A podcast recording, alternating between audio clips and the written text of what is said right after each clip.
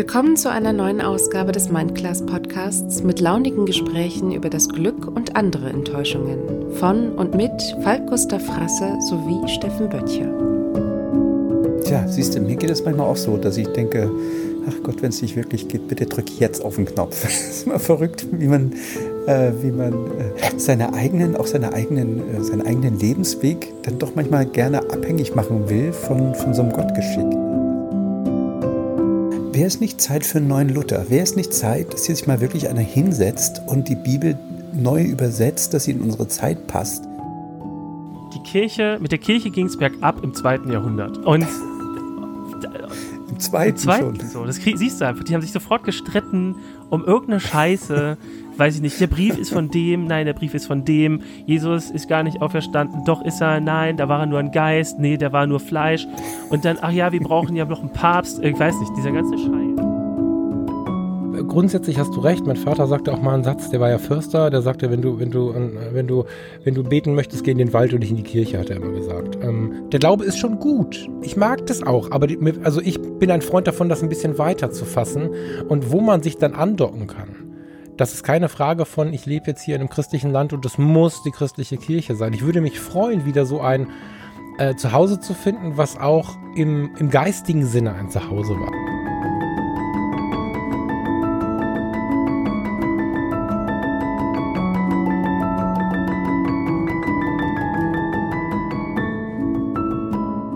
Guten Morgen, lieber Steffen. Guten Morgen, lieber Falk.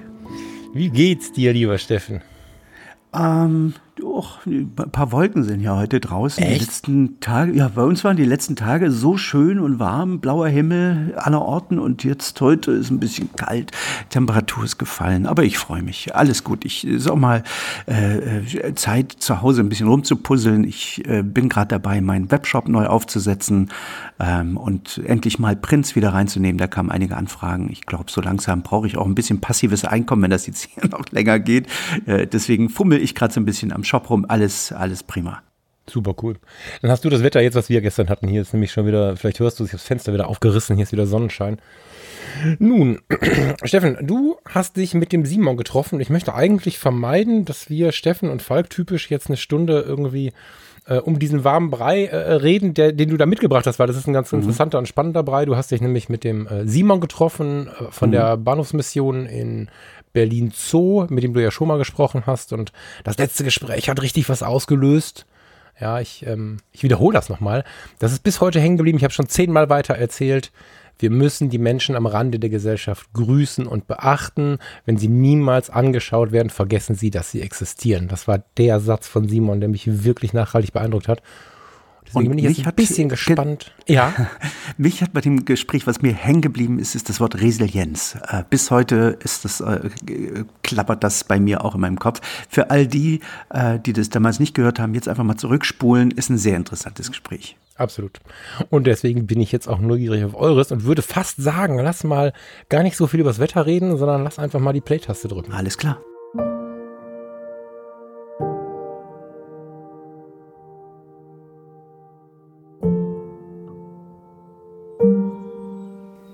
Mein lieber Simon, es ist eine Weile her, dass wir miteinander gequatscht haben. Halbes, dreiviertel Jahr, glaube ich, sowas in dem Dreh.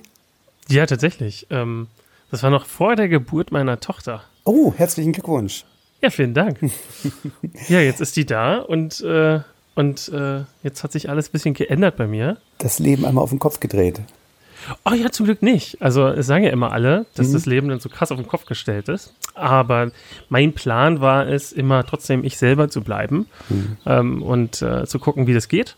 Was bedeutet, ich mach, habe weniger Freizeit. Aber im Wesentlichen ist das schon gut so. Ja. Ja.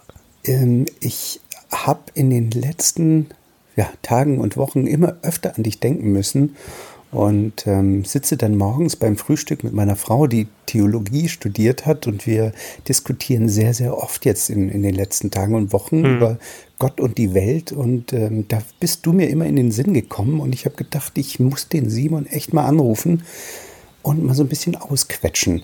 Bevor wir gleich loslegen, stell dich doch bitte noch mal kurz selber vor. Ja, hallo. Ähm, ich bin äh, Simon Mallow. Ähm, ich bin ein Sozialarbeiter aus der Bahnhofsmission Zoologischer Garten. Das ist aber nicht, was mich im Wesentlichen ausmacht, äh, sondern äh, ich bin ja auch als Privatperson, habe ich Theologie studiert. Ähm, ich komme eigentlich ursprünglich mal aus der Antifa-Szene, habe mich dann aber bekehrt zum Glauben und denke seitdem intensiv über Gott nach. Aber so als Mensch, der aus der linksextremen Szene ursprünglich stammt. Ähm, ich wohne in Berlin und freue mich heute zu Gast hier zu sein. Das finde ich sehr spannend, dieser Move von der linksextremen Szene rein in den Glauben. Was, äh, da muss ich ganz kurz äh, mal rein reingrätschen. Wie, wie kam das? Ja, das ist schwierig, ähm, so kurz zu beantworten, aber ich versuche es ganz kurz zu machen. ähm, wie kam das? Ich habe zufällig, ähm, ich bin zufällig nach einigen Jahren ähm, in der Szene und in, wie ich in Berlin gelebt habe, ähm, in so ein tiefes, übles Loch gefallen von Existenzsinnlosigkeit, ja, von einer Party gekommen, wieder mal mhm. schwer besoffen und konnte keine Frau abschleppen. Ähm, und äh, habe mir tatsächlich die Frage beim aus dem Fenster starren gestellt, was machst du ja eigentlich? Ja, wo läuft dein Leben eigentlich hin? Ähm, und ich, ich, weiß nicht, ob ich zu krass besoffen war, aber ich habe dann gebetet, ähm, Gott, wenn es dich dann gibt, äh, dann zeig dich. Und ähm, tatsächlich ein paar Tage später äh, bin ich auf einen äh, jungen Mann getroffen, äh, der mich in seine Gemeinde eingeladen hat. Und ich bin eigentlich super skeptisch gewesen, dachte mir so, Alter, was soll das? Kirche, ja. Ähm, aber ich dachte so, hey, machst du einfach. Und als ich da reingekommen bin, habe ich sehr viele Menschen gesehen in meinem Alter. Damals war ich 21, ähm, die, die den Glauben wirklich sehr ernsthaft zelebriert haben. Und das hat mich so überrascht, dass ich halt gesagt habe, boah, also entweder sind die ja alle krass bescheuert oder die glauben das wirklich. Und das wollte ich rauskriegen und diesem Gott bin ich tatsächlich begegnet. Toll. Tja, siehst du, mir geht es manchmal auch so, dass ich denke, ach Gott, wenn es nicht wirklich geht, bitte drück jetzt auf den Knopf. Das ist immer verrückt, wie man, äh, wie man äh, seine eigenen, auch seine eigenen, äh, seinen eigenen Lebensweg dann doch manchmal gerne abhängig machen will von, von so einem Gottgeschick. Ne? Also diesen, äh, ja, dass man seine, sein, seinen eigenen Werdegang gern auch irgendwie woanders in andere Hände reinlegt. Aber ähm, ich bin jetzt knapp, äh, knapp, knapp vor dem 50. Ich habe gelernt, dass ich mich doch irgendwie in 99 Prozent der Fällen auf mich selbst verlassen muss. Und äh, wenn überhaupt, dann hilft mir ähm, sowas wie Glaube, das ist ja bei mir nochmal ganz anders verankert, ähm, hilft mir so ein bisschen ähm, in der Persönlichkeitsentwicklung Dinge einzuordnen und äh, für mich auch Entscheidungen zu treffen. Da sind wir beide uns gar nicht so unähnlich, Steffen.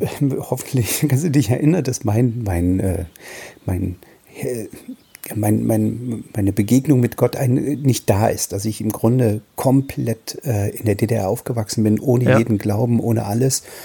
Und ja. mir das in den letzten Jahren plötzlich immer, immer öfter so in, mir in den, in den Sinn kommt und natürlich jetzt, seitdem ich mit einer Theologin verheiratet bin, ähm, auch immer öfter sie mich dann anlächelt und über meine Gedanken, die ich dann so habe, meine naiven Gottgedanken, die ich so habe, ähm, dann äh, mich sehr, sehr schön aufklärt. Und ähm, ja, heute möchte ich mal so ein bisschen mit dir darüber sprechen, über die momentane Situation, beziehungsweise ähm, das vielleicht sogar noch ein bisschen breiter fassen. Gott im 21. Jahrtausend. Äh, 21. Jahrhundert. 21. Jahrhundert. Also 21. Jahrtausend wäre auch irgendwie schön. Ja. Ähm, oh boah, da hast du aber, da hast du aber eine Keule jetzt mitgebracht, muss ich sagen. Ein weites Feld. Ne? Fangen wir mal mit einer ganz einfachen Frage an. Du, ähm, du beschäftigst dich ja mit, mit Gott und Glauben schon, schon länger. Ähm, hast du denn das Gefühl, dass die Situation im Moment Corona, ähm, dass die dazu führt, dass Leute zu Gott zurückfinden oder der Glaube eine größere Bedeutung kriegt oder so? Merkst du das? Puh.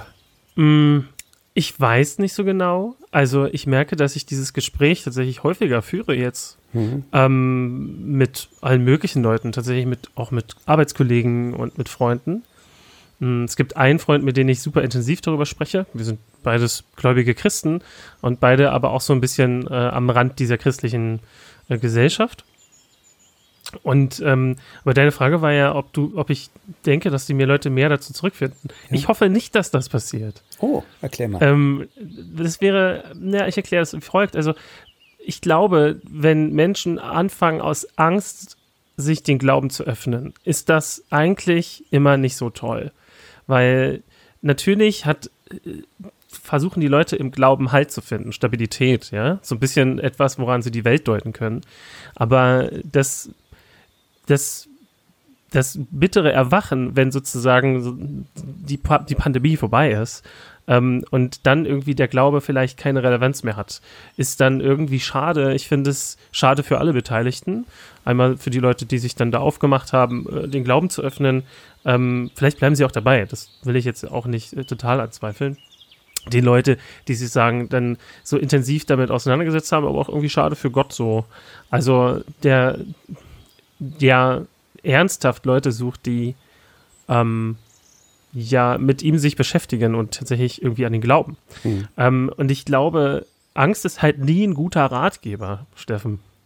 Und auch an der Stelle wäre das kein guter Ratgeber aus Angst, ähm, diesen Schritt zu machen. Ja, schöner, schöner Ansatz. Ich habe äh, auch mit meiner Frau beim Frühstück darüber gesprochen, ob man ähm, da überhaupt das, das, äh, das Wort oder, oder den Gedanken haben darf, dass es jetzt sozusagen die, also ich in meiner Naivität habe dann gesagt, vielleicht ist das jetzt auch die Rache Gottes, dass wir irgendwie zu schnell gelebt haben und zu viel gemacht haben, uns selbst überholt ja. haben. Hat sie gleich gesagt, bist du verrückt? Gott, Gott würde sich niemals rächen.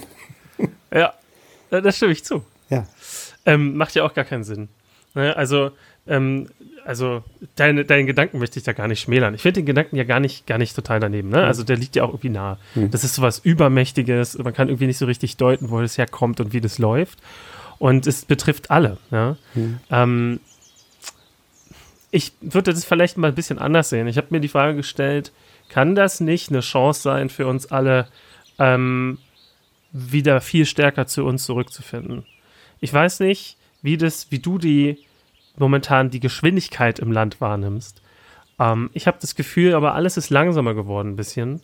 Ähm, die Leute sind deutlich bedachter in den Dingen, die sie machen. Ähm, und ich habe das Gefühl, Familien werden gerade auch viel stärker. Mhm. Also, natürlich gibt es bestimmt da draußen Familien, die jetzt gerade Riesenprobleme haben, weil sie so viel Zeit miteinander verbringen müssen. Aber ähm, ich, ich, ich, kleines Beispiel, ich habe letztens mit meiner Frau, bin ich spazieren gegangen und meiner Tochter und habe da so drei Jungs gesehen, ja. Der älteste war vielleicht zwölf, dann der andere war zehn und die sind mit einem Jungen auf einem Laufrad, der war bestimmt vier oder drei äh, rumgelaufen. Es waren alle offensichtlich Brüder. Ähm, und die hatten drei, alle drei äh, ihre Rolle als Geschwister und hatten Zeit miteinander. Und ich habe sowas vorher noch nie gesehen ähm, in Berlin. Und das fand ich total toll. Und ähm, ich glaube, wenn wir davon absehen, dass das eine furchtbare Pandemie ist, wo super viele Leute ernsthaft betroffen sind und auch ernsthaft Angst haben, ähm, dann, hat, dann gibt es neben dem die Chance, dass Menschen Zeit und Muße bekommen können, über sich nachzudenken, über ihr Verhalten zu konsumieren, sich zu bewegen und wie sie leben wollen und wer sie sind. Ähm, vielleicht auch, weil das Thema Tod jetzt tatsächlich wieder gesellschaftsrelevanter wird. Und das finde ich gut, weil ich finde, weiß nicht, wie du für dich Tod in deinem Leben ähm, wahrgenommen hast. Ähm, für mich war Tod einerseits total immer traurig, so als mein Vater gestorben ist, als meine Oma gestorben ist, ein Freund von mir mal gestorben ist, als ich jünger war. Ähm, aber gleichzeitig hat es immer was total Verbindliches mit allen, die da sind. Es hat, ähm, es, es es ist dermaßen ein starker Impuls, in sich zu gehen und sich kennenzulernen. Und die Menschen, die man geliebt hat. Und das, die Beziehung noch mal besser zu verstehen. Das ist, ähm, das hat sowas Positives. Und ich glaube, das liegt einfach daran, dass die Frage nach den letzten Dingen ähm, uns voll die Chance gibt, mehr Mensch zu sein. Und das ist die Chance während dieser Pandemie. Hm. Du hast recht, also, äh, dass man mehr über sich nachdenkt, natürlich auch Zeit hat, sich zu reflektieren. Mir ist wieder in den Sinn gekommen, ähm, wo wir eigentlich das letzte Mal in unser Gespräch ähm, ja, mehr oder weniger abbrechen mussten, weil wir einfach gar nicht so viel Zeit hatten. Mhm. Ähm, ich habe dir damals ja erzählt, dass ich äh, mich darüber gewundert habe, dass diese ähm, Persönlichkeitsentwicklungsgurus, nenne ich sie jetzt mal, auf der ganzen Welt unglaublichen ja. Zulauf haben. Die Seele sind voll, die Leute geben Tausende von Euros aus, um in so einer Halle zu sitzen. Und ähm, für mich sind das auch eine Art Gottesdienste. Und ich habe mich ja nun lange auch mit Persönlichkeitsentwicklung beschäftigt und habe festgestellt, dass das, was ich da höre von vielen, also ich habe mich ja selber auch coachen lassen, ich, mhm. ich viele Dinge, viele Inhalte finde in der Bibel, in der Tora, im, im, in dem, im Buddhismus, überall. Und ähm, selbst wenn ich jetzt aus dem Buddhismus mir irgendwas rausziehe, dann finde ich denselben Gedanken abgewandelt in der Bibel, in der Tora, mhm. überall in anderen Glaubensrichtungen. Und ich hatte damals ja zu dir gesagt, ich glaube, ähm, also ich finde, dass der Glaube die höchste Persönlichkeitsentwicklungsform überhaupt ist. Ne? Und ich Stimmt, ich erinnere mich, ja. und ich mich wundere, warum die Leute so viel Geld ausgeben, aber einerseits, um äh, diesen, diesen Persönlich Persönlichkeitsentwicklungsgurus zuzuhören, ähm, auf der anderen Seite sich von der Kirchensteuer befreien, äh, indem sie aus der Kirche austreten, weil ihnen die Gottesdienste offenbar zu langweilig werden. Ähm, wie, wie, siehst du das? Wird es nicht mal langsam Zeit, irgendwie ähm, da wieder, wieder eine Balance hinzukriegen und dass die Kirche ähm, doch ist doch eigentlich die Aufgabe der Kirche, irgendwie diese Aufgabe zu übernehmen, oder nicht? Da muss ich tatsächlich noch mal eine Gegenfrage stellen. Mhm. Wieso wundert dich das?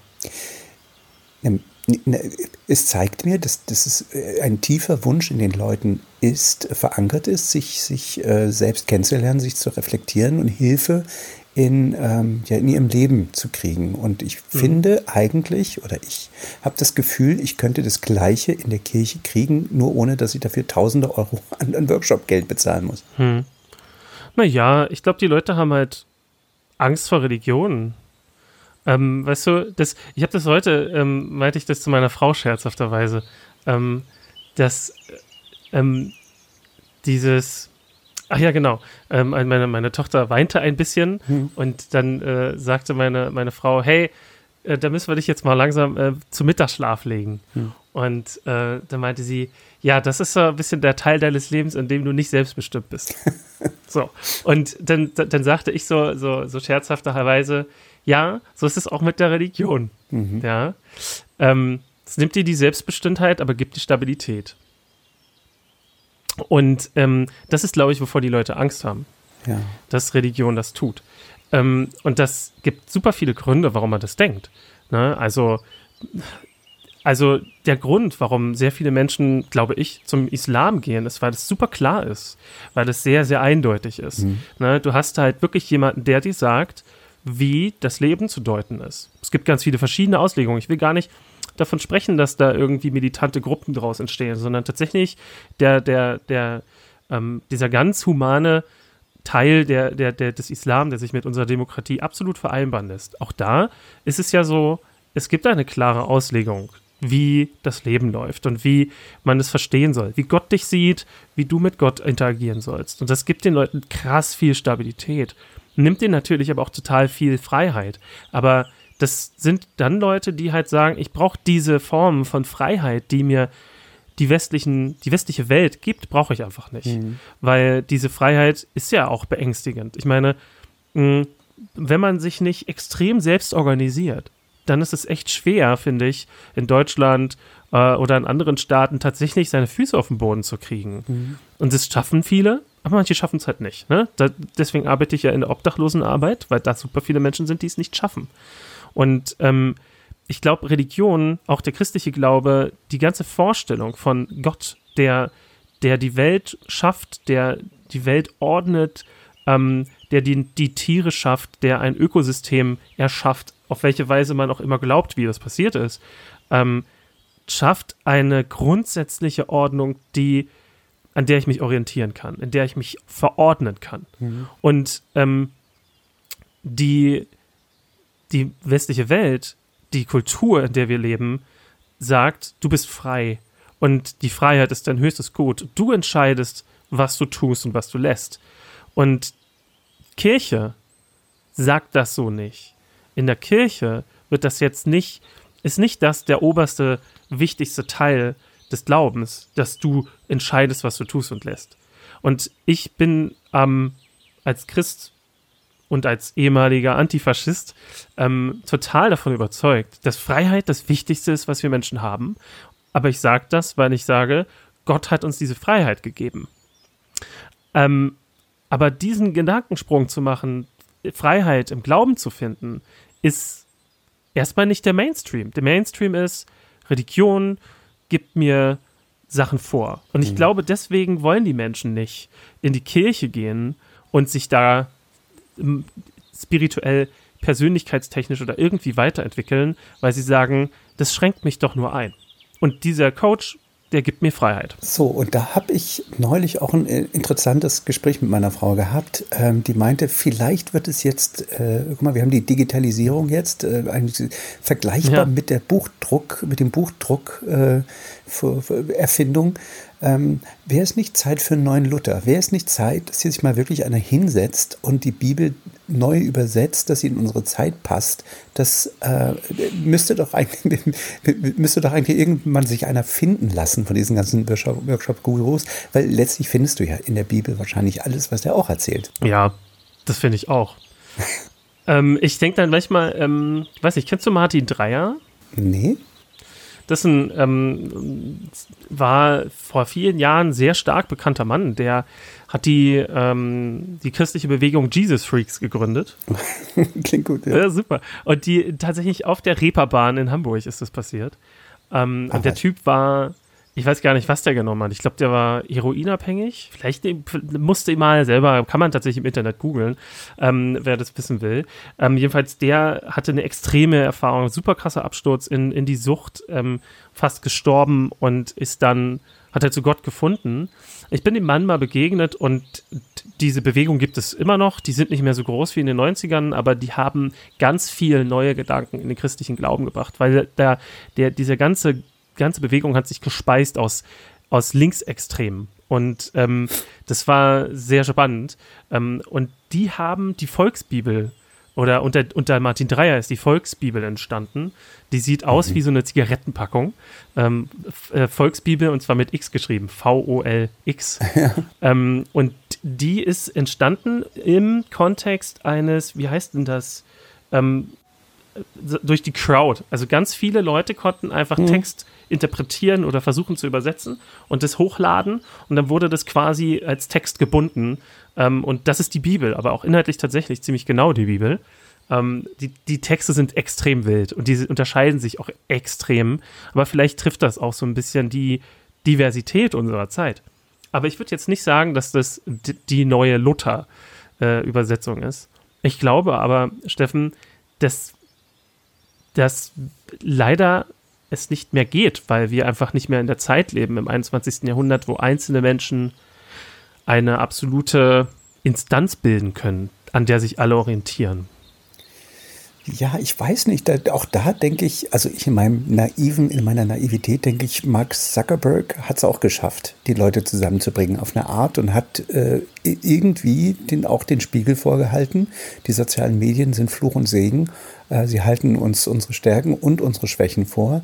Ähm, er hat es auf eine subtile Art und Weise gemacht. Ähm, und ich glaube, ähm, dass das durchaus geht. Es, es poppen ja immer mal wieder Menschen oder ja, Bewegungen auf, die äh, plötzlich eine riesengroße Anhängerschaft kriegen und ähm, neue Wege gehen und neue Wege beschreiten. Und ich, mir, mir fehlen so ein bisschen die Impulse aus, dem, aus, aus, aus der Kirche, aus dem Vatikan, woher auch immer, ähm, da mal ein Stück weit voranzugehen. Weißt du, wir haben diese, diese kirchlichen Strukturen, ähm, für, für junge Menschen, die, die müssen halt, du kommst über einen Messdiener und, und solche komischen Strukturen, das will doch keiner mehr. Was ich, ich sehe doch das an meinen Kindern, die haben doch ganz andere Plattformen, wo die, ähm, wo die sich belesen oder so. Weißt du, ja. da, weißt du, was ich meine? Ich weiß, was du meinst, aber schau mal, Martin Luther hat in der Bibel etwas entdeckt, und zwar den ganzen Kontext der Vergebung hat er verstanden im Römerbrief, okay? Mhm.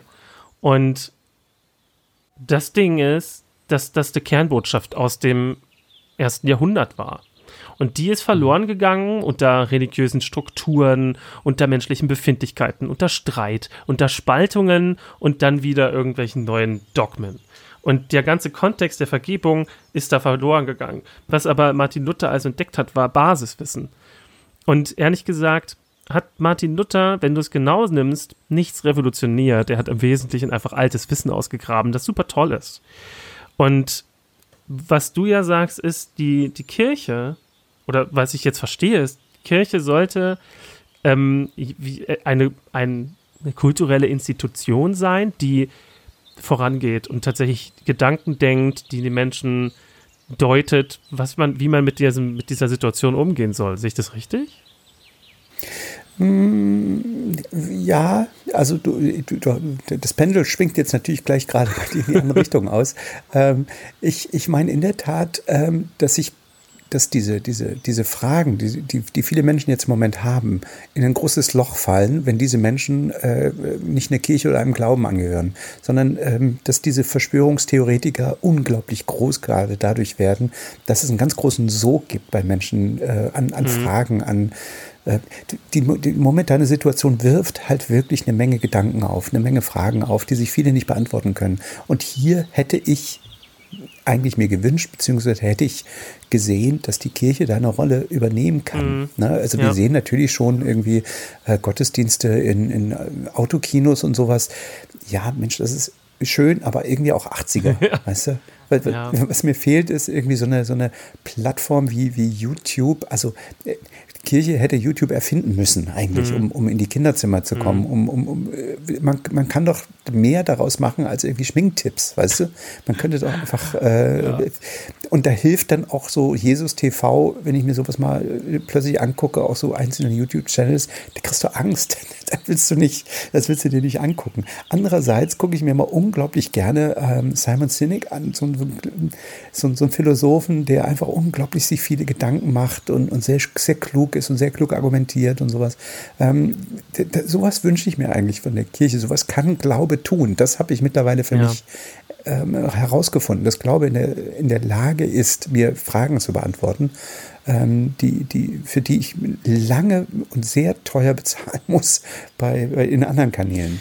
Das ist total spannend, ey. Ich habe, ähm, ich kann da, ich kann da nicht für die, für die Kirche sprechen. Ne? Ich weiß nicht so richtig, warum sich nicht Menschen hinstellen und tatsächlich mal sich äußern, ihre Gedanken philosophisch, geistlich, christlich, theologisch, hm. warum sie das nicht machen, warum man das nicht findet. Vielleicht passiert es und es passiert dermaßen unter da, dass wir da beide von nichts wissen. Ne?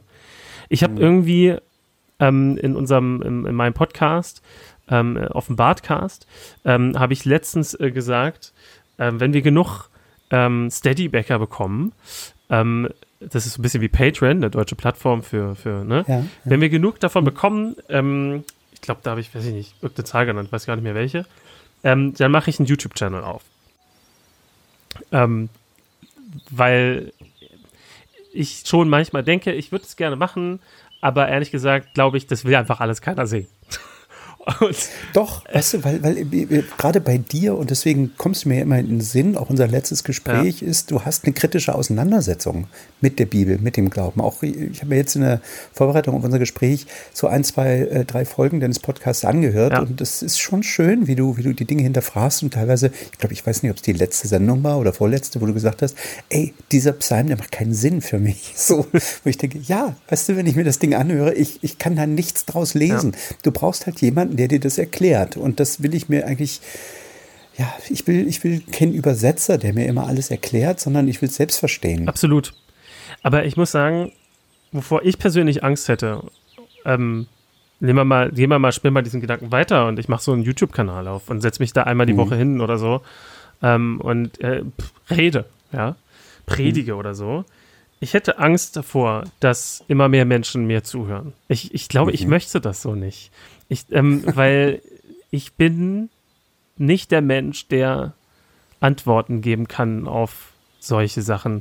Weißt du, das ist so, ich merke das in meiner Familie. In meiner Familie sind, sind einige sind in einer Risikogruppe drin. Ähm, mhm. Ein paar, mein, mein, einer meiner Brüder sitzt im Ausland fest, weil er da halt Entwicklungshelfer ist. Ähm, aber mhm. der könnte jetzt auch einfach nicht das Land verlassen, weil die Grenzen sind dicht. Und der hat schon mhm. gesagt, wenn hier wenn ihn der Virus trifft und schlecht verläuft, dann sieht es schwierig aus. Und ich merke einfach bei uns, äh, mich betrifft es ja unmittelbar, wie, wie katastrophal sich dieser Virus jetzt auf mein persönliches Leben auswirkt. Ey, und ich kann dann nicht, ich kann da nur sitzen und feststellen, ich bete jetzt hier nicht. Ich setze mich jetzt auch nicht hin und sage, ja, Gott wird uns alle retten. Weißt du, wer uns retten wird? Virologen werden uns retten. und, und, ja. und ähm, weißt, Genau, aber schau mal, also mein Gedanke war wirklich, wäre die Kirche irgendwann äh, mit der Zeit gegangen und die Digitalisierung wäre fortgeschritten, dann wären die Kirchen jetzt leer, aber es wäre nicht schlimm gewesen, weil die Leute einen anderen Zugang dazu hätten und es gäbe äh, digital, also das, was jetzt hier krampfhaft versucht wird, einfach ähm, Online-Übertragung Ja. äh, von Gottesdiensten. Das ist katastrophal, Das ne? ist, Das ist- weißt du, ja, das ist doch nichts, was einen jungen Menschen hinterm Ofen vorlockt. Und wenn ich, ich habe dann mir teilweise auch versucht, sowas anzugucken, da ist nicht mal ein ordentliches Mikrofon, das halt und schallt und du verstehst kein Wort und sowas. Wo ich denke, ey, das müsste doch, das hätte schon längst passieren müssen, digitaler Gottesdienst, weißt du? Ähm, warum? Ja, es- äh, jetzt die Pandemie zeigt die Schwächen, aber Leute, wir sind 2020. Ja, voll. Und äh, wir, ne, in einer Firma ähm, und in meinem Studium, was ich ja nebenbei mache, in beiden Fällen müssen wir alle digitalisieren, noch stärker. Ne? Und ich bin damit aufgewachsen. Ey. Ich bin, seit ich vier bin, habe ich einen Computer. Ähm, für mich ist das alles total okay und normal und ich weiß, wie das geht. Aber ich merke echt, Leute auch in meinem Alter, Leute, die 30 Jahre und ein bisschen aufwärts sind, sind damit überfordert, mit diesem ganzen Ding. Dieses ganze, ich muss, mache hier einen, weiß ich nicht, über Zoom oder Skype oder Discord oder Teamspeak irgendeine Kommunikation auf.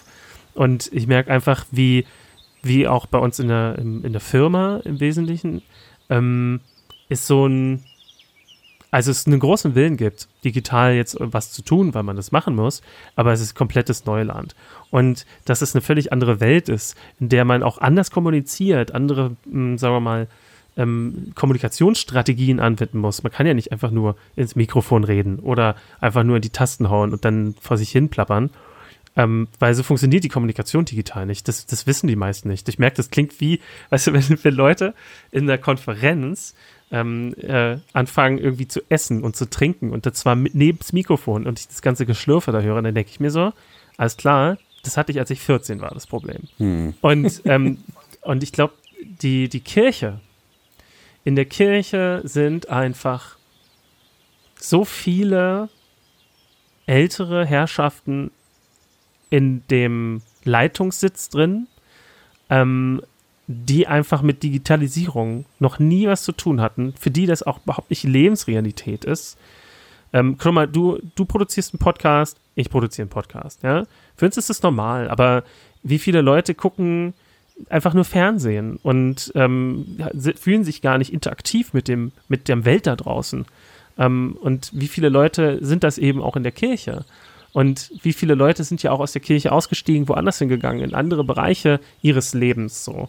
Und ähm, sind vielleicht gar nicht ungläubig, aber reden darüber auch nie, weil das einfach auch nicht funktioniert so. Ne? Ja, aber weißt du, Amazon hat irgendwann äh, eigene Tablets rausgebracht, wo man Bücher mitlesen kann. Weißt du? Das ist so eine Idee, wo ich denke, ja, toll, das ist wie, wie, wie Rockefeller, der Öllampen verschenkt, um hinterher Öl zu verkaufen. ähm, ich hätte doch, sta statt als, als, als Kirche mir noch, noch einen Prunkbau mit goldüberzogenen Kreuzen irgendwie hinzusetzen, hätte ich doch den Leuten irgendwas in die Hand gegeben, womit, womit ich sie erreiche. Absolut, weißt du? ja. Das ist so, das ist, ich, das will mir nicht in den Kopf sowas. Also wie man so, wie man jetzt so Generationen von, von, von Kindern, von Menschen verliert, ähm, äh, bloß weil man, weil man alt ist. Also ich meine, das geht doch nicht. Ich meine, weißt du, ich entdecke das Ganze doch jetzt auch erst über die Zeit und zwar nicht, weil ich mich dafür jetzt interessiere, sondern weil ich gemerkt habe, weil ich diese Parallelen entdeckt habe und dachte, gedacht habe, ey, das ist hier, weißt du, ich, mir es eben schon gesagt habe, ich, ich äh, bilde mich hier fort in die eine Richtung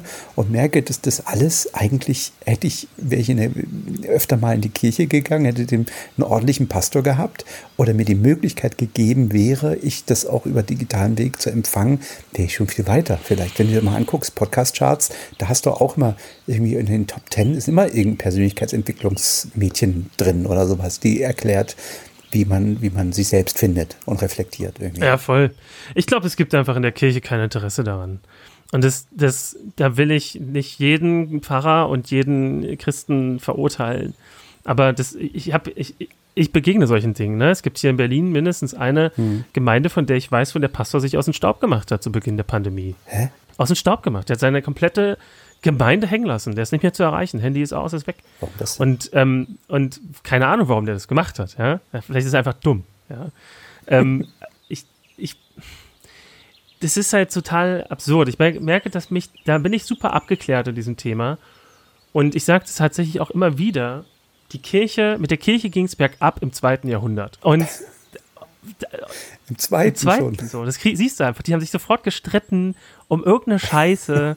Weiß ich nicht. Der Brief ist von dem. Nein, der Brief ist von dem. Jesus ist gar nicht auferstanden. Doch ist er. Nein, da war er nur ein Geist. Nee, der war nur Fleisch.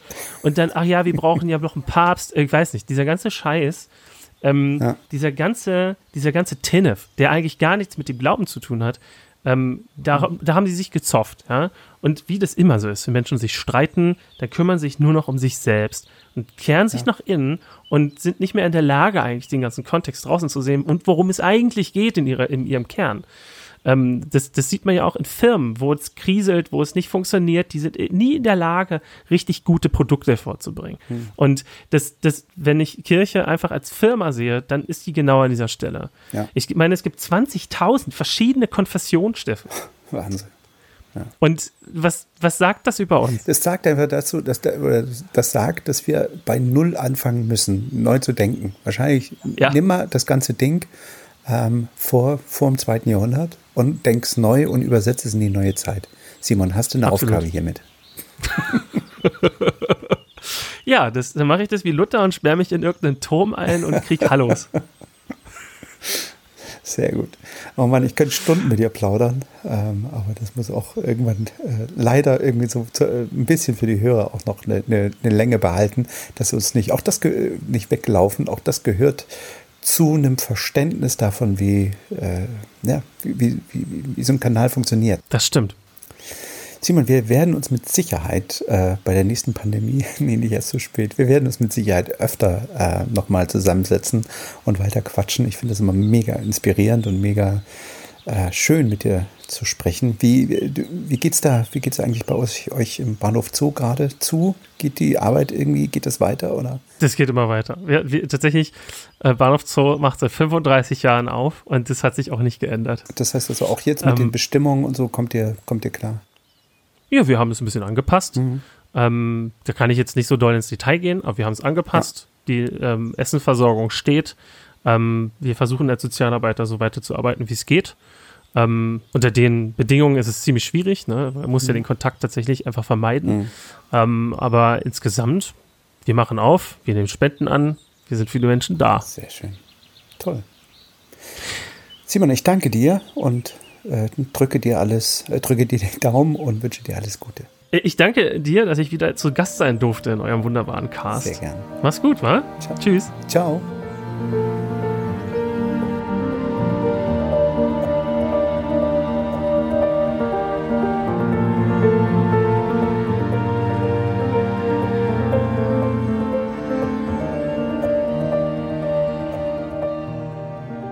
Ja, super spannend. Ich habe danke erstmal und was ich vielleicht, bevor wir überhaupt weiterreden, sage, ist Simon, alles Gute, herzlichen Glückwunsch und, und hab eine ganz große Zeit mit der neuen Familie. Ich mag das Bild, das du da vom Alltag mit Kind skizziert hast, sehr. Ja, ich habe keine Kinder, aber äh, das wäre meins. Großartig. Alles Gute dafür. Und bevor wir jetzt äh, in mein Aber kommen, weil ich habe ein bisschen Aber aufgeschrieben hier, bisschen so, würde ich eigentlich äh, ganz, ganz gut finden, wenn, wenn wir schauen, wo stehen wir zum Thema Kirche, beziehungsweise wo kommen wir denn her? Du hast das schon in, der, in dem Gespräch ein bisschen angeteasert, aber vielleicht magst du uns trotzdem noch mal so ein bisschen dein Erleben mit Kirche hinlegen, damit wir so ungefähr wissen, auf welcher Basis wir gleich reden.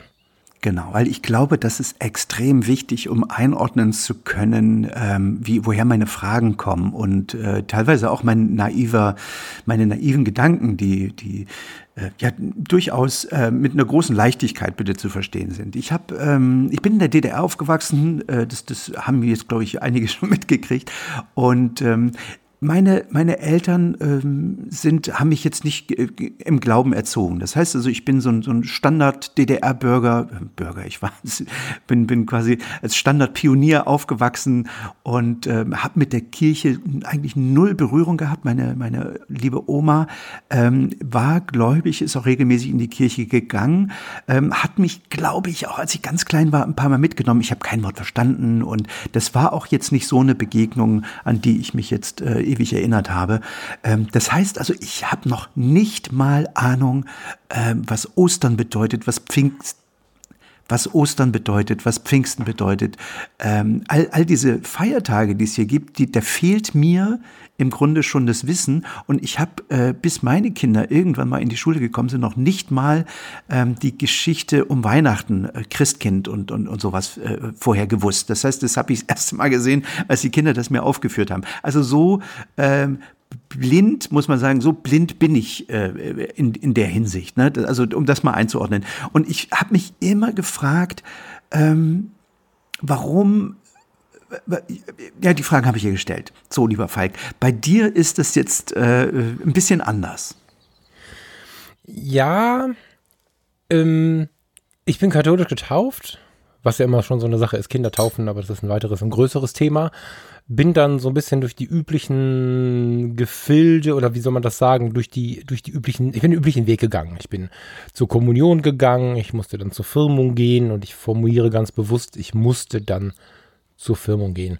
Es war ein sehr standardisierter Weg. Ich habe zwar auch ein paar schöne Erinnerungen an, an diese Kirche, die so ein bisschen wirkte wie im Namen der Rose. Ich weiß nicht, ob du den Film gesehen hast. Viele Gesänge, dunkle ja, Gesänge gesehen, in ja, großen Hallen. Und da habe ich durchaus auch Kindheitserinnerungen, die positiv waren. Mir hat da niemand wehgetan oder so. Aber es war halt immer so der Weg in eine andere Welt und das kann mal spannend sein, aber ich ähm, finde den Wunsch, dass Kirche nah Menschen am Alltag sein sollte und das war da nicht so. Und als ich beim Firmenunterricht irgendwas falsch auswendig gelernt habe, beim Firmenunterricht ist man so 13, 14, meine ich, wäre ich gewesen, 12, 13, 14, 13, 14 habe ich irgendwas falsch auswendig gelernt und habe dann von dieser Firmenlehrerin, ich weiß nicht, wie man sie nennt, äh, mein Schnellheft über den Kopf geschmissen bekommen. Hm. Mich aufgestanden und habe gesagt, du kannst mich mal am, also ich habe das ausgesprochen und bin gegangen. Ja, so. Sie ist völlig hysterisch ausgerastet, das war ein Riesendrama hm. und ähm, ich bin ausgebrochen. Ich habe gesagt, das, das gebe ich mir nicht. Das ist no way, ja. Also mhm. wenn wir was von, von Nächstenliebe reden und dann hat der Junge irgendwie schlecht geschlafen und hat sich versprochen, kriegt ein Schnellheft über den Kopf, das ist nicht meine Welt. So, und dann bin ich ähm, weil man da straffrei rauchen durfte und auch mal Bier trinken durfte mit 14. Straffrei heißt, man hat drüber weggeguckt. Irgendwann beim örtlichen CVJM gelandet. Das ist so YMCA in Deutschland, ne, der christliche Verein junger Menschen. Und da gab es einen coolen Billardtisch, einen geilen Ghetto-Blaster, der richtig Musik machen konnte. Und wenn man um die Ecke eine geraucht hat, hat uns keiner irgendwie dafür erschlagen. Und da habe ich dann angefangen, irgendwie abzuhängen und bin dort in die spannendsten Gespräche meines Lebens gekommen und habe erst sehr spät gemerkt, dass wir über die Bibel oder über den Glauben oder über die äh, Ansätze einer Religion sprechen. Da ist man mir von hinten durchs Auge gekommen, anstatt mich mit der Bibel zu erschlagen. Und da habe ich gemerkt, wie viel Energie in diesem Buch steckt was man sich aber erstmal zurecht übersetzen muss. Deswegen mochte ich den Ansatz von euch gerade sehr bezüglich ähm, der Volksbibel mit X und des Neuschreibens der Bibel. Also man muss sich da wirklich Mühe geben. Aber wenn man denn dann einen hat, der einen da so ein bisschen unterstützt, war das mega. Und in diesem CVJM bin ich dann so ein bisschen herangewachsen, habe nachher das coole Cappy vielleicht auch mal abgezogen, habe dann mal kein Bier getrunken und bin dann Jugendgruppenleiter geworden, Jugendfreizeitleiter, bin mit den Jugendlichen auf Freizeiten gefahren und kam dann auch irgendwann in die Situation, dass dann hieß, ja, möchtest du nicht mal eine Andacht machen? Und ich so, boah, jetzt so hier so mit Kerzen über Gott reden, ich jetzt? Naja, dann ähm, habe ich halt das gemacht, was ich bis heute mache. Ich habe mich nicht auf diese eine Religion versteift, sondern ich habe mit ganz vielen Jugendlichen an Deck von so einem Holzsegler gesessen. Wir waren draußen auf dem Meer und habe aus dem Leben erzählt und habe mir eine Bibelstelle genommen und habe sie aber aufs Leben übertragen. Dann haben wir über wo Licht ist, ist auch Schatten gesprochen. Meine Mutter war damals schwer krank im Krankenhaus. Wir wussten nicht, ob sie überleben und ich hatte mich entschieden, trotzdem das Wochenende dahin zu fahren und habe über diese Situation gesprochen und es hat mir und anderen ganz, ganz doll das Herz geöffnet und die Zeit in diesem CVJM, so zwischen meinem 14. und 22. Geburtstag, war so ein bisschen meine zweite Familie, war für mich eine Gemeinde. Das so. Und ich habe ähm, sehr, sehr viel davon ähm, mitgenommen aus dieser Zeit. So. Ja, das ist also, so mein, ja, meine Herkunft. So. Aber wenn ich es jetzt mal zusammenfasse, eint uns beide, dass wir ähm, dass wir mit dem, mit dem, mit der Institution Kirche nicht so viel mit anfangen können und wie sie, wie sie aufgestellt mm. ist, sondern mit dem mm. Glaube, der, der Glaub, mit, eher mit dem Glauben. Also, ne, ja, ja, warte kurz. Grundsätzlich hast du recht. Mein Vater sagte auch mal einen Satz, der war ja Förster, der sagte, mm. wenn du, wenn du, wenn du, wenn du beten möchtest, geh in den Wald und nicht in die Kirche, hat er immer gesagt. Ähm, gut.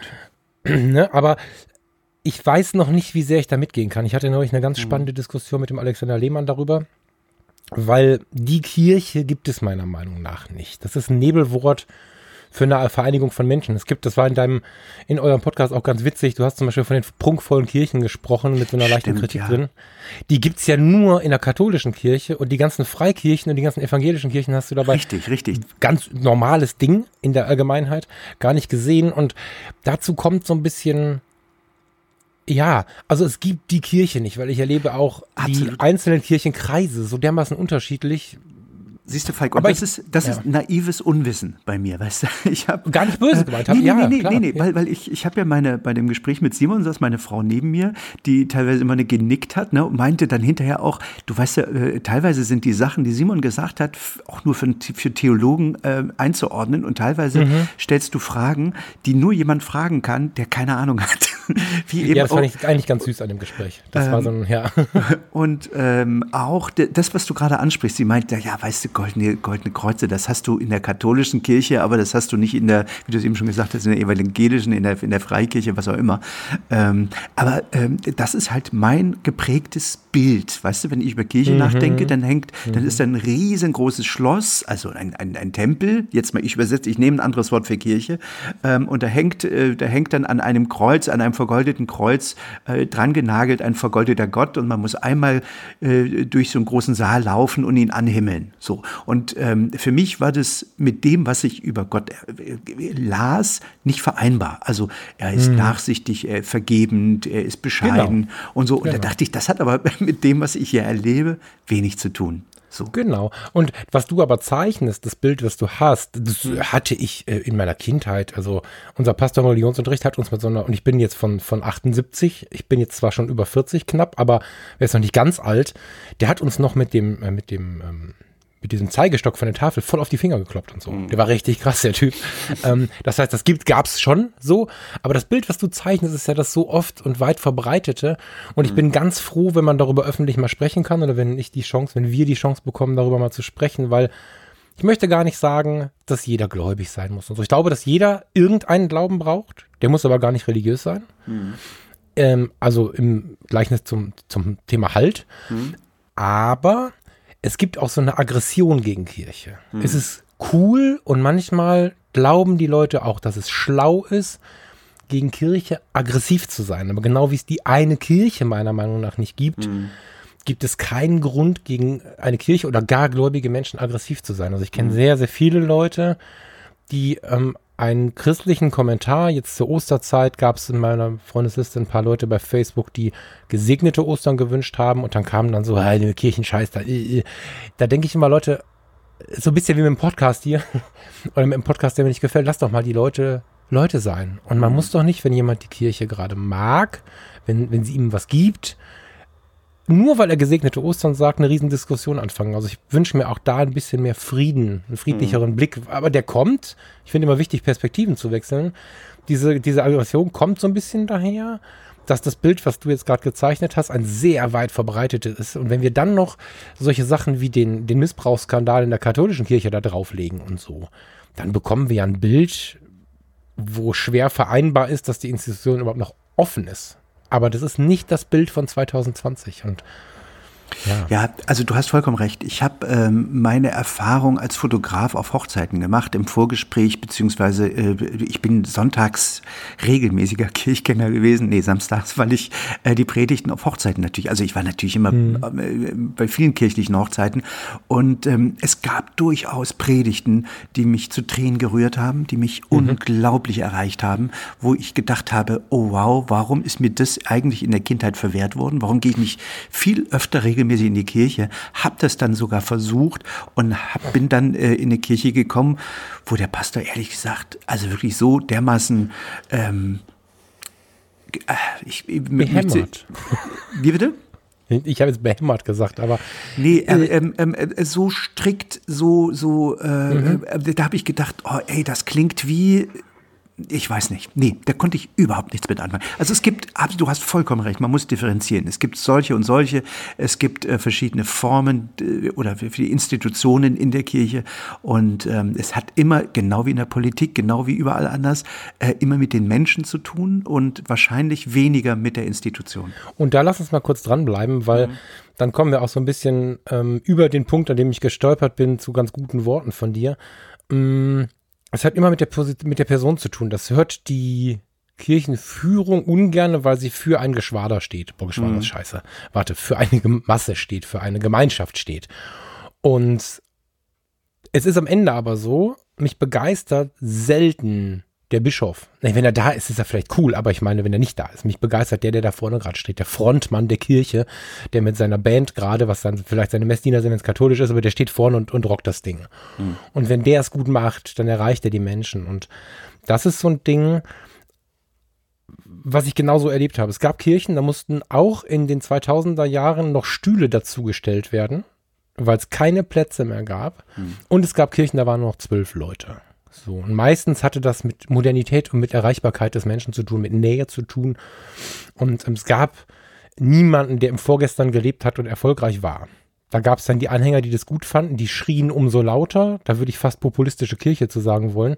Und ähm, die, die's, die sich ein bisschen mehr getraut haben, da waren die Menschen glücklich, dass einer näher dran war.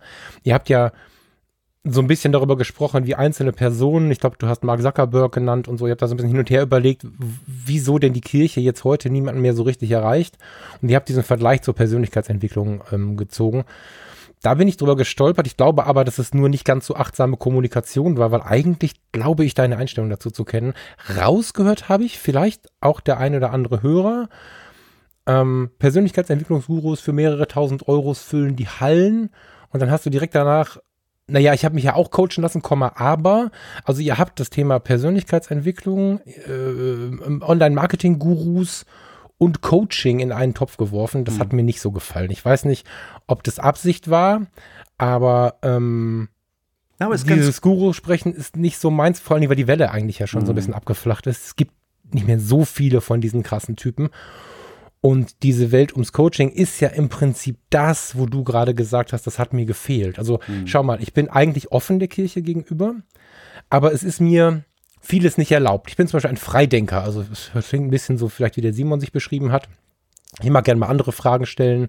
Ich bin sehr dafür, beim Ich glaube zu bleiben und nicht Ich weiß das. Wenn ich aber glaube, dann kann ich nicht aggressiv argumentieren, dass Jesus der einzig richtige Weg ist, sondern dann muss ich auch mal rechts und links des Weges gucken. Ich bin also jemand, der auch auch gerne mal diskutiert. Ich habe mit 15 mit dem Pastor lange darüber diskutiert, dass es falsch ist, in dieser in dieser Gruppe, in der wir da saßen, was von kein Sex vor der Ehe zu erzählen und habe dem Pastor, bis er hochrot rausgegangen ist, erklärt, warum das vor der Ehe passieren muss. Ich bin durchaus jemand, jetzt wahrscheinlich ein bisschen gewählter, der Randthemen ansprechen möchte. Und Aber jetzt gib mir mal die Chance, nochmal zurückzugehen zu dem, zu dem äh, Guru und äh, dem, dem Coaching, weil jetzt äh, driftest du gerade wieder ab. Ähm, ich will das einmal, ja, einmal vielleicht ganz, egal, kurz, mal, ja, ganz, ganz kurz äh, einordnen. Ähm, äh, also das, du, du machst jetzt eine Sache, nämlich du konnotierst das Wort Guru negativ. Das ist gar nicht so gemeint. Also für mich ist auch Steve Jobs ein Guru, äh, den ich äh, sozusagen bewundert habe ne? und bis mhm. heute bewundere. Genauso ähm, gibt, es, gibt es den Dalai Lama, der für mich ein Guru ist, den ich auch sehr bewundere. Es gibt auch in der Persönlichkeitsentwicklung Gurus, die ich unglaublich bewundere, Simon Sinek, the Rocks. Ähm, und es gibt Leute, die habe ich mal bewundert ähm, und habe dann äh, andere getroffen, sozusagen, die mich mehr beeindruckt mhm. haben. Ähm, also ich möchte das nicht negativ konnotieren. Ähm, auch ich habe. Und das ist ein guter Hinweis, weil das habe ich ganz massiv negativ ja. aufgenommen, so aus dem Gespräch. Okay. Mhm. Ähm, also ich da ist wieder die erste Kommunikationsregel. Ich bin nur mhm. verantwortlich für das, was ich sage, nicht das, was du interpretierst. Also ich bin äh, wirklich äh, im, im, Gegenteil. Also mir hat es extrem geholfen alles und ähm, ich kann auch nur jedem raten, ähm, wenn wenn er zur Kirche und Glaube keinen Zugang hat und äh, ihm das zu lange dauert, ähm, das alles zu interpretieren dann geht dahin, weil das ist ja genau das, äh, das, der Grund meines Gesprächs mit Simon gewesen, dass ich gesagt habe, wieso sind die denn so viel schlauer und so viel cleverer, in, auch in der Vermarktung, äh, als die Kirche, die eigentlich alles in der Hand hat. Die hat dieses, dieses hm. Buch in der Hand, die Bibel, die äh, milliardenfach wahrscheinlich schon gedruckt wurde im Laufe der Jahrhunderte hm. und schafft es trotzdem nicht in so einer Situation wie jetzt, ähm, die Leute so zu erreichen, dass ich das irgendwie wahrnehme. Hm.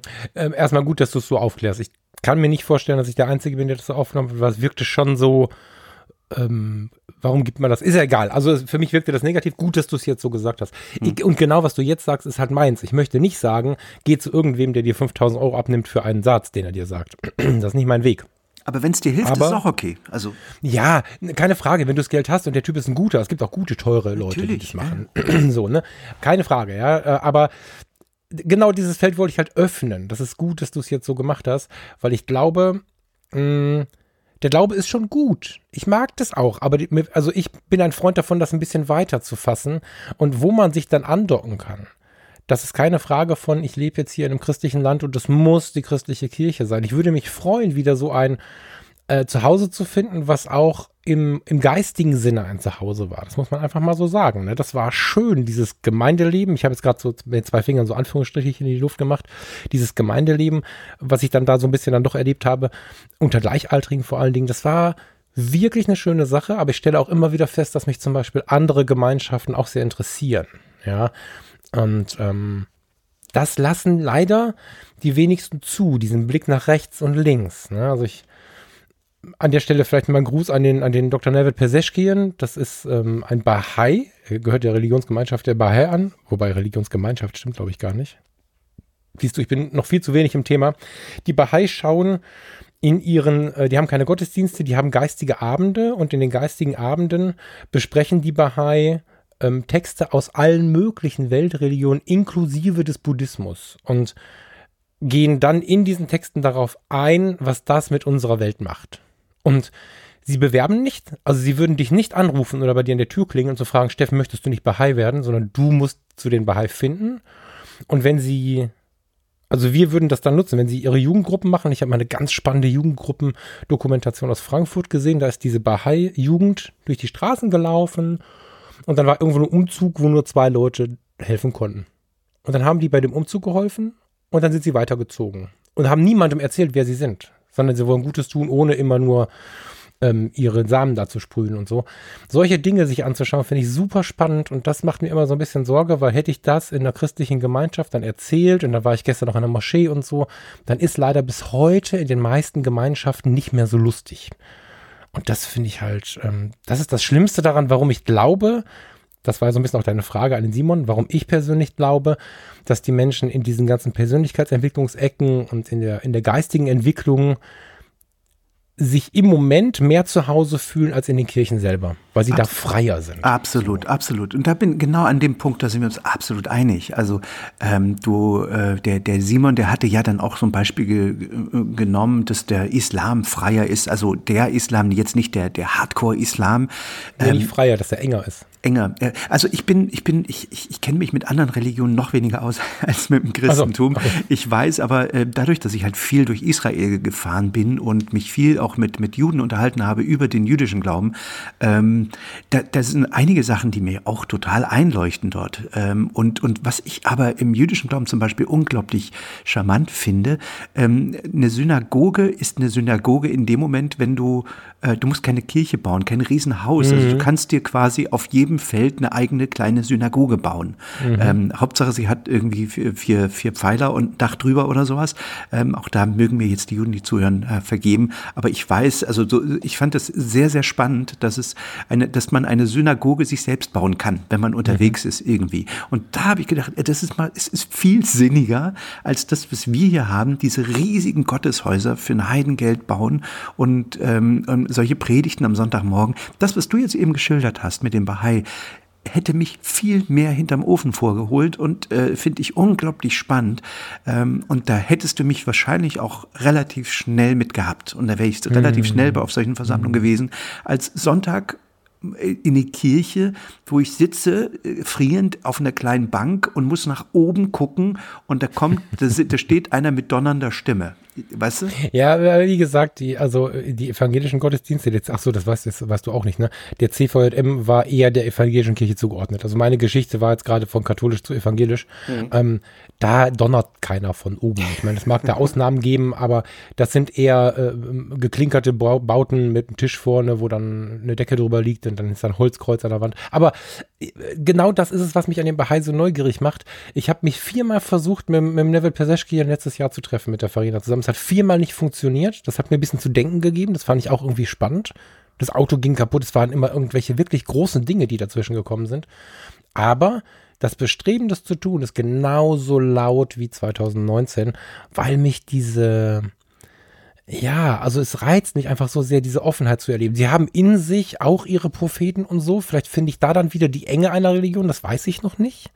Ne, also nicht so, dass sie einfach nur völlig offen sind, sondern sie haben auch ihre, ihre, ihre Menschen, die sie quasi anbeten, aber sie beschäftigen sich unglaublich viel mit dem Weg rechts und links. Und das ist genau das Ding. Ne? Hier im Ruhrgebiet habe ich unglaublich viele türkische Arbeitskollegen zum Beispiel im Laufe der Jahre gehabt. Und bin natürlich dann auch da in den Genuss gekommen, viel von denen mitzubekommen. Komm mal an einem Feiertag oder an einem denkwürdigen Tag oder an einem ganz normalen Tag in einen Haushalt, wo der Islam zu Hause ist. Da kocht die Frau für drei Leute für fünf und ich sage, wer soll denn das alles essen? Sagt sie, erstens sind wir gastfreundlich, du bist zu Gast. Zweitens wohnt nebenan der Günther und die Anneliese. Die wohnen in zwei verschiedenen Etagen, das sind unsere Nachbarn und unser Glauben verbietet es, Menschen hungern zu lassen und da die nur eine ganz kleine Rente haben und uns ganz gut geht, kochen wir immer für die beiden mit. Und das sind so Sachen, die sind nicht mal und das Günther und alle diese sind natürlich kein, keine Moslems, die sind natürlich irgendwie katholisch oder so. Und das ist das, was mich zum Beispiel im Islam wieder reizt. Und ich gucke rechts und links, gucke auf den Buddhismus und habe überall so Dinge, wo ich denke, wow, und das machen ja diese Persönlichkeitsentwicklungs-, ja, Gurus, sage ich jetzt mal. Mhm. Und da muss man sich nur den raussuchen, der einem nicht um irgendwas um die Ohren schlägt, sondern den Absolut, Guten. absolut, genau. Deswegen bin ich da ein Fan von.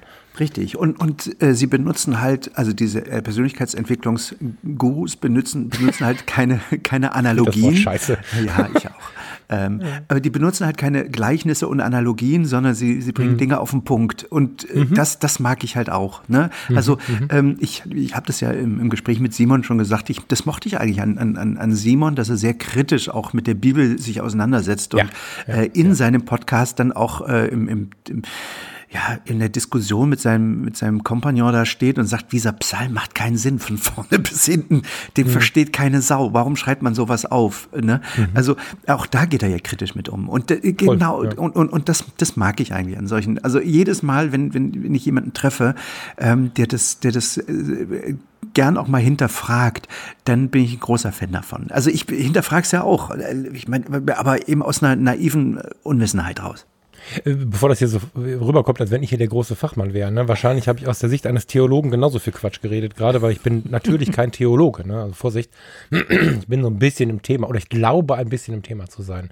Was ich ähm, tatsächlich so ein bisschen nach draußen geben würde, ich ähm, freue mich, wenn der eine oder andere von euch dazu Gedanken hat, insbesondere zu diesem Thema Gemeinde. Ja? Also ich habe mich, hab mich da sehr wohl gefühlt. Das ist natürlich eine Zentrierung auf einzelne Menschen. Das ist äh, mir bewusst.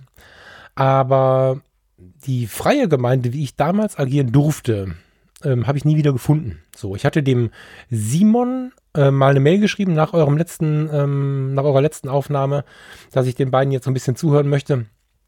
Eben mit der Problematik, dass ich mich mit dem Thema nie wieder so richtig in die Tiefe weitergehend beschäftigen konnte, weil ich den Rahmen nicht gefunden habe. Mm. Mich würde das interessieren, in welchem Rahmen das vielleicht der eine oder andere erlebt draußen, ähm, vielleicht auch digital. Also ihr habt ja auch angesprochen, dass die digitale Welt in der Kirche nicht so richtig Thema wäre. Ich habe heute Morgen mal ein bisschen gegoogelt. Es gibt schon ziemlich gute Auftritte. Ja, es gibt nicht den Durchbruch, aber Online-Kirche, evangelische Kirche im Rheinland, katholische Kirche, katholisch.de. Also es gibt sehr, sehr viele Seiten, die auch echt modern kommen. Ja, also absolut. Aber was ich halt meine, ist, die bedienen sich äh, vorhandener Technologien und ich. Die machen nichts Neues. Richtig. Und ich habe gedacht, hm. was ist so ein, so ein Zuckerberg das habe ich auch in dem Gespräch gesagt, der hat es halt geschafft, irgendwie einen plötzlichen Weg zu finden, ähm, äh, Leute zusammenzubringen. Also das war ja die Uridee. Am Ende natürlich wissen wir, dass Facebook mittlerweile irgendwie ein anderes Tool geworden ist und ähm, auch ja, uns den Spiegel vorhält mitunter. Ähm, aber ich hätte mir gewünscht, dass die Kirche auf solche ja. Ideen kommt. Es gibt, es gibt Auswüchse davon. Jetzt muss ich mal, ich weiß gar nicht, wie kritisch man da werden darf. Müssen wir mal, jetzt mal. Müssen wir das mal versuchen.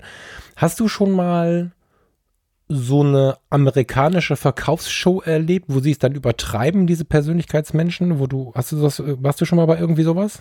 Nee, ich sehe sowas manchmal auf YouTube, okay. so Memes, also so Leute, wenn sich, ja. na sowas, aber also, nicht. Weißt du, wenn sie anfangen mit Bällen zu werfen und, und rumzuhüpfen und Musik zu machen, ins Mikrofon zu schreien und, und, ähm, also, pass auf, auf diese Suche sind Farina und ich vor einem Jahr ungefähr mal von einer Kollegin eingeladen worden. Darf man so einen Namen sagen, wenn man kritisch ist? Das muss wohl gehen, ne?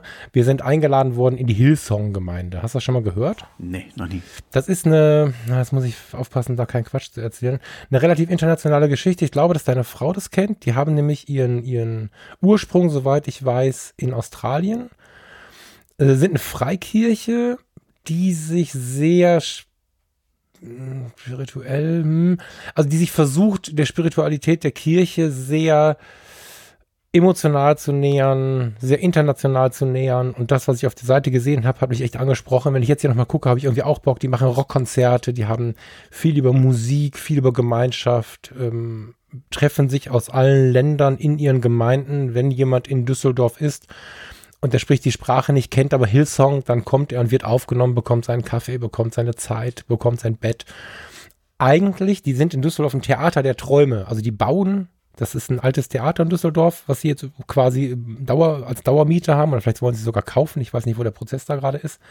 Und du musst dir vorstellen, du verabredest dich zur Hillsong-Gemeinde, das ist ja schon so ein bisschen amerikanisch, dann siehst du Bilder von ganz vielen jungen Leuten und älteren Leuten, die beieinander stehen und auf ganz moderne Weise feiern. Dann gibst du uns Navi ein, Theater der Träume. Dann fuhren wir dahin und auf der Straße vor dem Theater der Träume standen zwei Jugendliche, die irgendwie völlig wild winken und sagten, herzlich willkommen, voll cool, dass ihr da seid, da vorne könnt ihr parken. Und ich dachte, oh Jungs, ihr seid ein bisschen drüber, aber ich weiß, wie es gemeint ist. Hi, hab's Auto geparkt. Dann standen wir eine Minute vor dem Theater der Träume, dann kam einer an, hey, komm rein, ich gebe euch einen Kaffee aus. Ich so, hey, Moment, langsam, lass mich doch mal ein bisschen umgucken. So, nee, kostet doch nichts, komm mit, ich gebe, äh, nee, Moment bitte. so. Da ist das und deutsche Misstrauen sofort, ne? Das deutsche Misstrauen, was aber leider, leider, leider, leider in meinem Erleben jetzt gerade berechtigt war.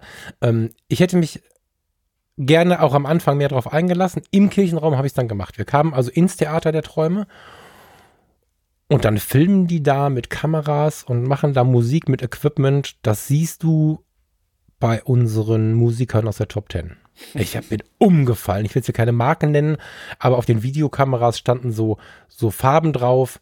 Also unfassbar krasses Equipment. Ich dachte, wie kommt das denn zustande? Habe mich dann da hingesetzt und dann begann eine Show, eine extrem gute Show aus Video, Live-Musik.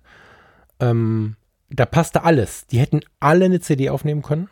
Es war für die, na, für die Oma wäre es zu laut gewesen. So, so, so bis 60. Aber es war richtig geil. Richtig geil gemacht. Und irgendwann merkte ich, als ich so mit diesem Flow kam und mich angefangen mit zu bewerben, dachte ich, äh, Moment mal, aber das hier kenne ich doch irgendwo her. Und habe dann bemerkt, alles findest du in irgendwelchen Verkaufsstrategien, was da passiert ist. Ähm, die Leute, ich beschäftige mich ja super gerne mit der Psyche, wie wirkt man auf die Menschen und so.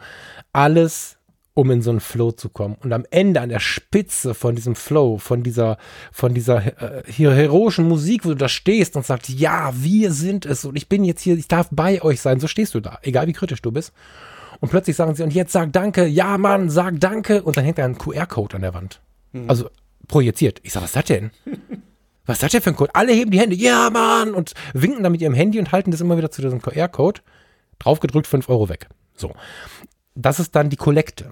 Mhm. Ähm, es mag sein, dass manche Leute das normal finden. Ich fand es sehr befremdlich mit diesem QR-Code, vor allen Dingen, weil der QR-Code immer, es wurde vorgearbeitet. Ich habe vier, fünf Elemente, und zwar die nicht so guten Elemente aus dem LNP wiedererkannt.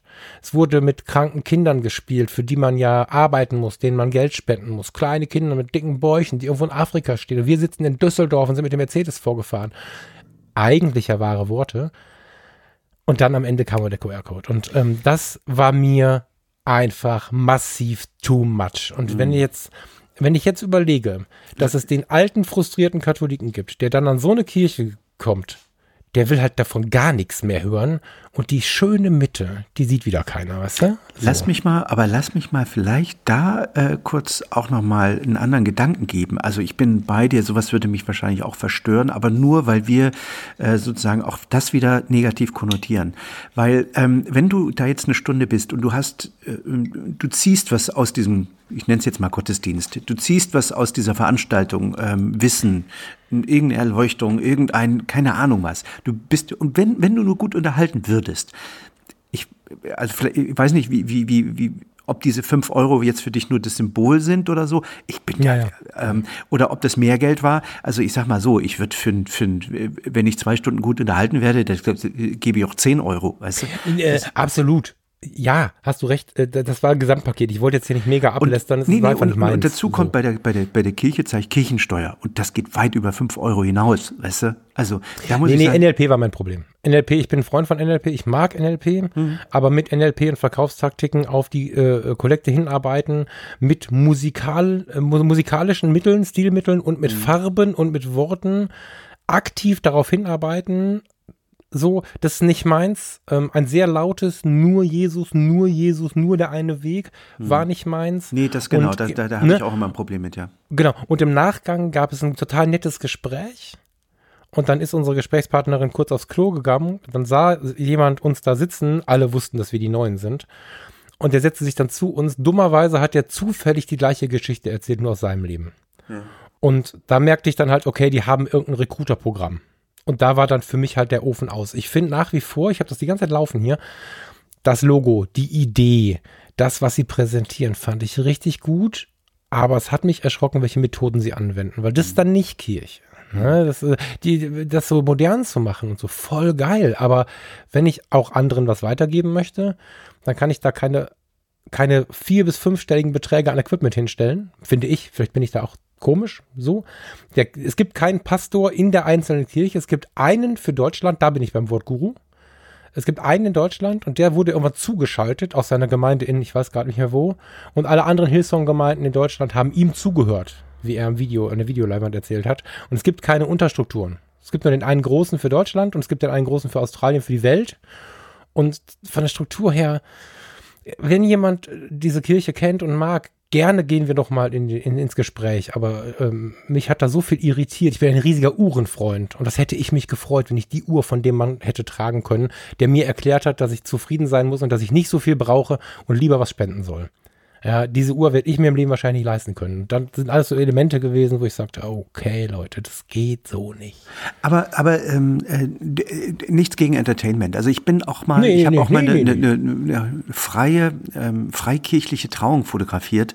Mhm. Ähm, da war ich hin und weg also habe ich gedacht, ja, oh, ja, ist das ja, geil, die singen und tanzen und lachen und hatten einen Spaß. Und dann dachte ich auch, guck mal, das geht ja, das geht ja ab hier. Ähm, aber ähm, auch da, so wie du es eben beschrieben hast, hin und wieder ploppen dann so ein paar Elemente auf oder so ein paar Strukturen, wo man, also weiß ich nicht, wo, weil wir so selber so, so sozialisiert sind, ähm, ja, die einen misstrauisch machen, vielleicht oder so. Aber das es gibt ganz viele tolle Beispiele. Ja, ja vielleicht wir müssen aufpassen. Wir, sind, wir haben da, also was der Simon am Anfang sagte, was wirklich auch, ähm, was mir auch wirklich, also, oha, da hast du aber eine Keule jetzt mitgebracht, hat er gesagt. das ist natürlich ein Riesenthema und ich könnte jetzt auch noch, keine Ahnung, die International Baptist Church in, in, in Düsseldorf ich könnte jetzt auch tausend Kirchen nennen, die mir halt nicht so negativ aufgefallen sind. Also es ist kein Bashen gegen Kirchen. Und wenn jetzt ähm, irgendein Hillsong-Mensch da sitzt, der jetzt traurig ist, ähm, ich finde, dass dieser Umgang sein muss. Und ich finde übrigens ganz gut, mal die Möglichkeit haben, das öffentlich zu machen, weil es gab in der Vergangenheit eins, zwei mh, hm, Kritiken an dieser Kirche, die, mit denen wurde nicht so gut umgegangen. Ich würde mir wünschen, dass das jetzt besser geht ich glaube einfach, dass aber das Einzige und das Wichtigste innen drin liegt in den ganzen Worten ist, dass es halt zu einem passen muss, wohin man geht, ja. Und das, äh, sein, sein, seine Kirche zu finden, ist halt schwierig, ja. Ist es doch ein Apple iMac oder ist es die katholische Kirche vielleicht sogar, weil man mit den Traditionen sich dann verbinden kann? Das Es ist ist- eine so individuelle Frage. Ja, und wenn es und, und wenn's ein Persönlichkeitsentwicklungsguru ist, dann ist es auch so. Ich finde, das ist, äh, hast du nochmal schön auf den Punkt gebracht, ähm, jeder muss seinen eigenen Weg finden. Und äh, es gibt äh, ähm, da unglaublich viele Angebote. Und ähm, das ist, finde ich, auch eigentlich ein schönes Schlusswort, lieber Falk, wie du es eben formuliert hast. Dann lassen wir es so stehen. Ich hoffe, Sack dass wir niemanden ver Genau, ich will äh, ganz kurz noch sagen, ich möchte nicht, dass sich jemand verletzt fühlt, wenn wir an irgendeiner Stelle, das ist ja so ein Thema, da kann man mit einem falschen Griff, also wenn sich jemand verletzt fühlt, bitte meldet euch bei uns. Ähm, das wollten wir nicht, ja, schon mal per se. Meldet euch Und- bei Falk, nicht bei mir. Ich habe keine Ahnung von Kirche, bitte. Meldet euch bei mir und äh, bringt dem Steffen mal Kirche bei. ich wünsche dir eine schöne Woche, Steffen. Danke für das tolle Gespräch. Lieben Gruß nochmal an den Simon an dieser Stelle. Danke für deine gute Art, mit den Worten und den Themen umzugehen. Das mag ich. Sehr schön. Eine schöne Woche euch. Tschüss. Tschüss.